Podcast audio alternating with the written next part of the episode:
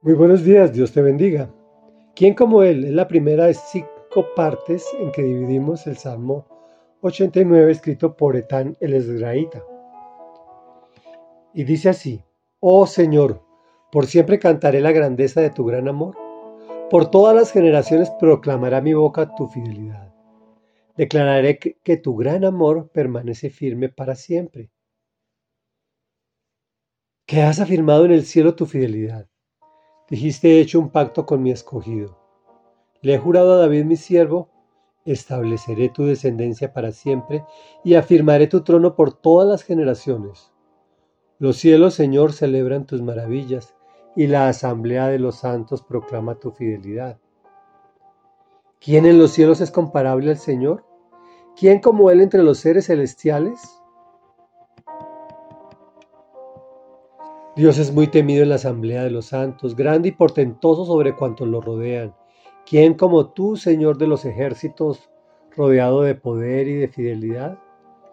Tú gobiernas sobre el mar embravecido. Cuando se levantan las olas, tú las calmas. Aplastaste a Rahab como un cadáver. Con tu brazo poderoso dispersaste a, tus enemigos. Comentario.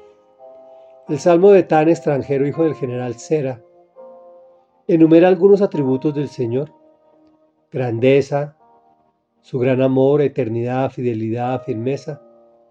Dios no necesita para nada y sin embargo hace un pacto con el hombre. Escoge a alguien tan pecador como tú o como yo, a David, a quien llama mi siervo, pero que tiene una descomunal característica, que amaba profundamente a Dios desde su niñez. Tú ya conoces el compromiso estableceré tu descendencia para siempre y afirmaré tu trono por todas las generaciones. Le dice el Señor a David, refiriéndose al Señor Jesús, quien reina por la eternidad. Desafortunadamente muy pocos hombres lo podemos ver, mas los cielos sí celebran tus maravillas y la asamblea de los santos proclama tu fidelidad. ¿Quién como tú? Igualmente el Salmo nos entrega una profecía para reconocer al Mesías, una de muchas, ¿no? Tú gobiernas sobre el mar embravecido. Cuando se levantan las olas, tú las calmas. Recordemos que las escrituras o los evangelios nos narran dos oportunidades de seguramente muchas más, en las que Jesús ordena calmarse a la tempestad. Sus discípulos lo despiertan porque hay una gran tempestad y él está dormido. Y él, ordena a la naturaleza quien inmediatamente obedece. Reflexión. El Salmo nos muestra a dos personajes, a David del pueblo de Israel y a su compositor Etán, extranjero, ambos usados por Dios como siervos, a quienes reveló su palabra para todos nosotros. Esto nos genera varios cuestionamientos. ¿Temes a Dios? ¿Asistes a la asamblea de los santos? ¿Consideras que el Señor es grande y portentoso sobre todo lo demás? ¿Crees que el Señor Dios de los ejércitos está rodeado de poder y de fidelidad? ¿Colmado de los atributos enunciados? ¿Crees que el Señor Jesús es Dios? Oremos.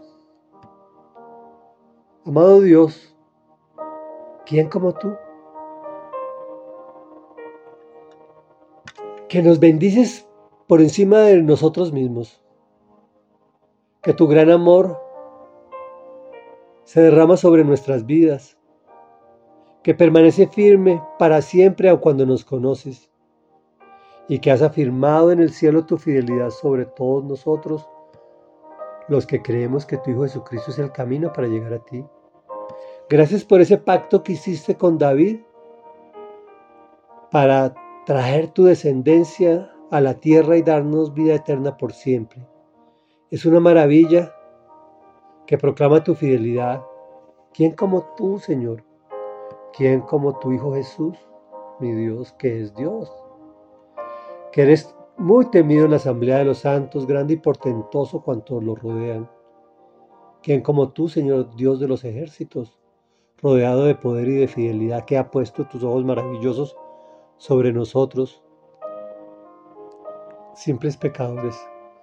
Pero que como David te amamos con todo nuestro corazón y te recibimos en él para que tú transformes nuestras vidas. En el nombre que es sobre todo nombre, en el nombre poderoso de Jesús te hemos orado. Amén y amén.